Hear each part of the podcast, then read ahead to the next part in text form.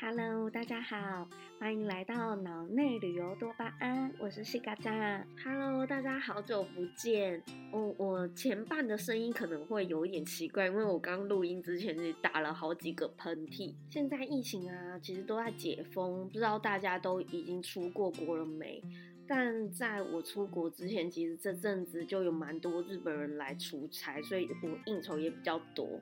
所以就比较没有时间可以录音，因为我的日本客户也跟大家出国的心一样，自从就开放之后，然后他们刚好卡四月之前需要做一个年度的预算和。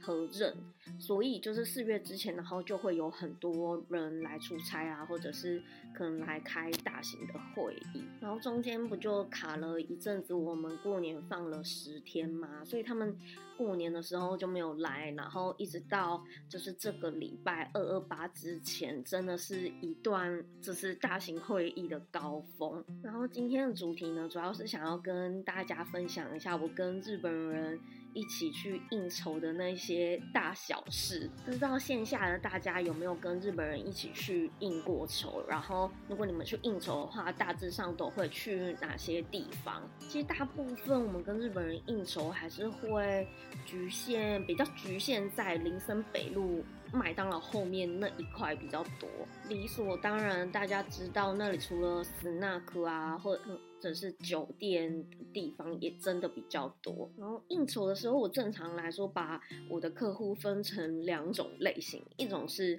可以接受台湾料理的，另外一种则是不太能接受台湾料理，所以都会约在林森北路的原因，其实也是那边的居酒屋或日式料理的店比较多。那如果说要台湾料理的话，其实后面长安东路这一边也是蛮多热炒店的。虽然我在这个业界也已经快十年，但我还真的没有跟日本客户一起去过台湾的夜店，可能就比较常会陪他们去那种 snack 啊，或者是酒店之类的，但没有认真的去过夜店。就在前两个礼拜，然后就有日本人在我们开会的时候，然后就跟我说很想要去台湾的夜店，然后于是我跟另外一个不是我们公司的。女生就说：“好啊，那我们一起带他们去。那夜店大家也都知道，大概就是平日的话，可能就是十点之后才开。于是我们就再去了一次二次会，然后先喝了一杯咖啡，然后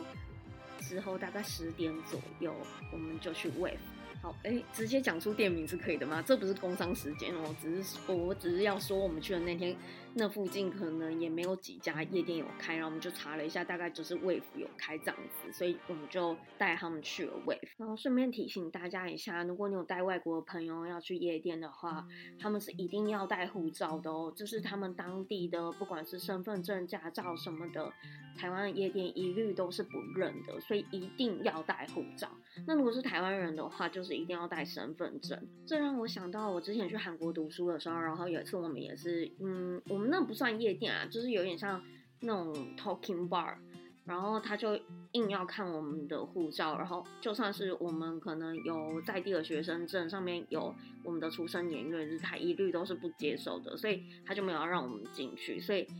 就是提醒大家，不管去哪个地方的夜店啊，护照就是一定都要随身。好，然后我们就继续回到 Wave 的话题。就一进去的时候，可能就一个平日，然后才十点，我大概就只有看了一下现场。那只有三桌包厢吧，然后舞池里面就只有一个女生自己一个人在跳舞。在这里，我一定要提醒大家，其实夜店的公关都很会画喉兰。要不是我日本客户也听不懂中文的话，他应该会觉得我们台湾的公关不知道在干什么。然后大概就是快十二点的时候，终于就有蛮多人，然后整个有嗨起来，而且是姐姐他们就去跳舞了。然后还带了一个从来没有去过夜店的一个男生，然后他已经四十岁，然后单身，还没有结婚，欢迎大家帮他介绍对象。然后我们就带他出去跳舞之后，然后他就就是他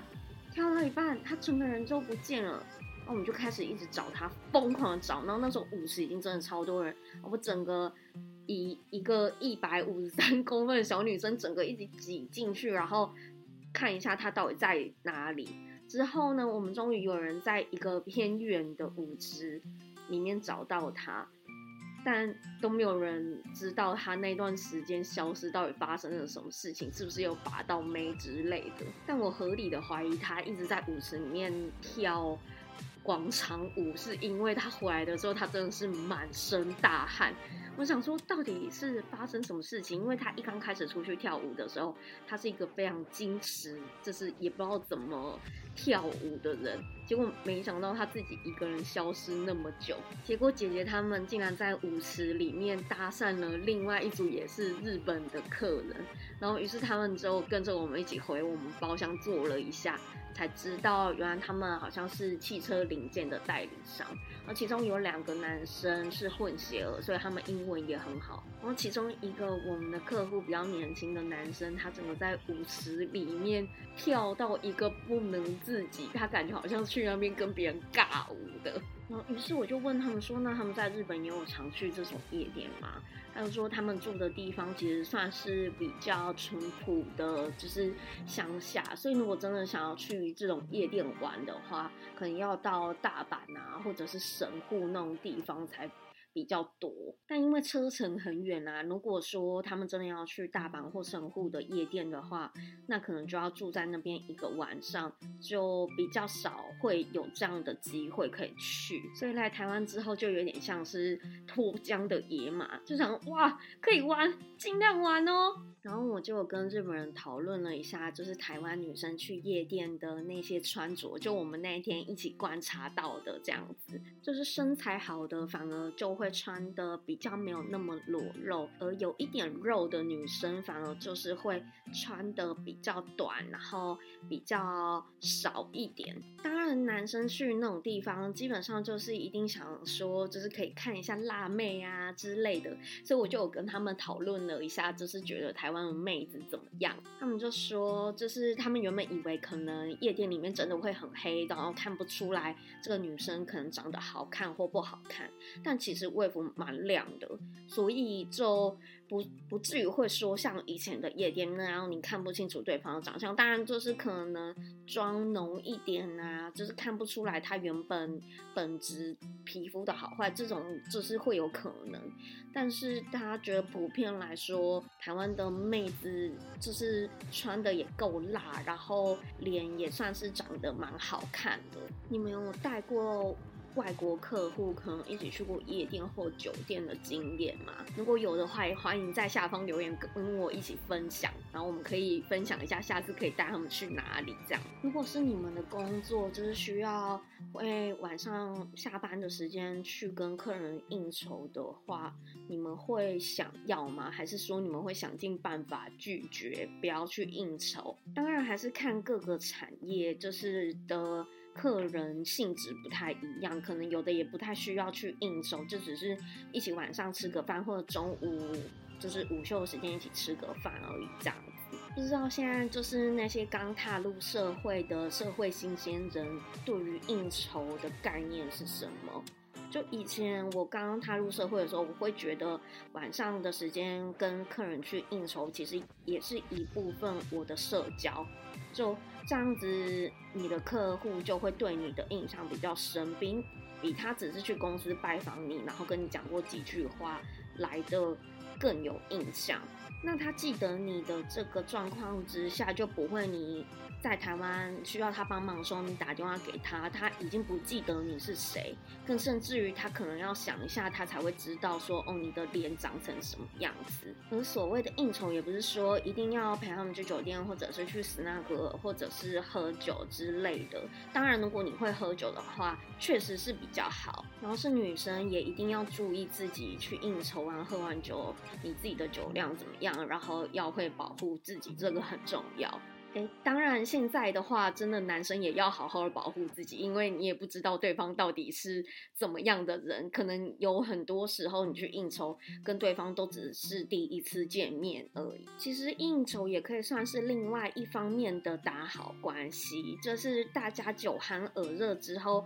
能够聊的事情会比较多，然后也变得比较好说话。应该说，就是会露出原本的个性，让你更了解这个客户或。这个人，所以蛮多客户其实现在都是我的朋友的。有很多时候，其实我去应酬，并不是想要让我的工作变得更好做，或者是跟他们交接之后就是比较好说话，而是。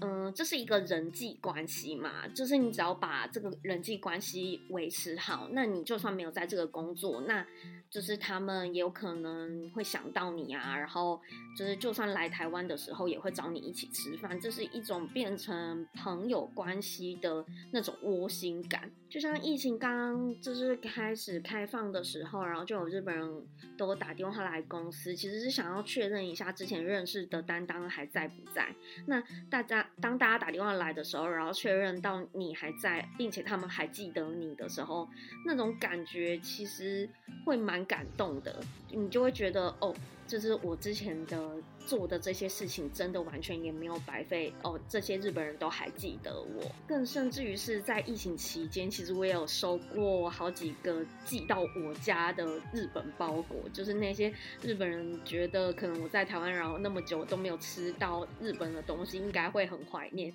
他们竟然还花很多钱，然后。把它宅配到我家来。好，那今天就分享到这里喽。下次如果还有什么跟日本人一起去应酬的趣事，再跟大家分享。然后，因为我二二八这那一周要去一趟日本出差，如果遇到什么好玩的事情，再跟你们一起分享。那我们就下次见喽，拜拜。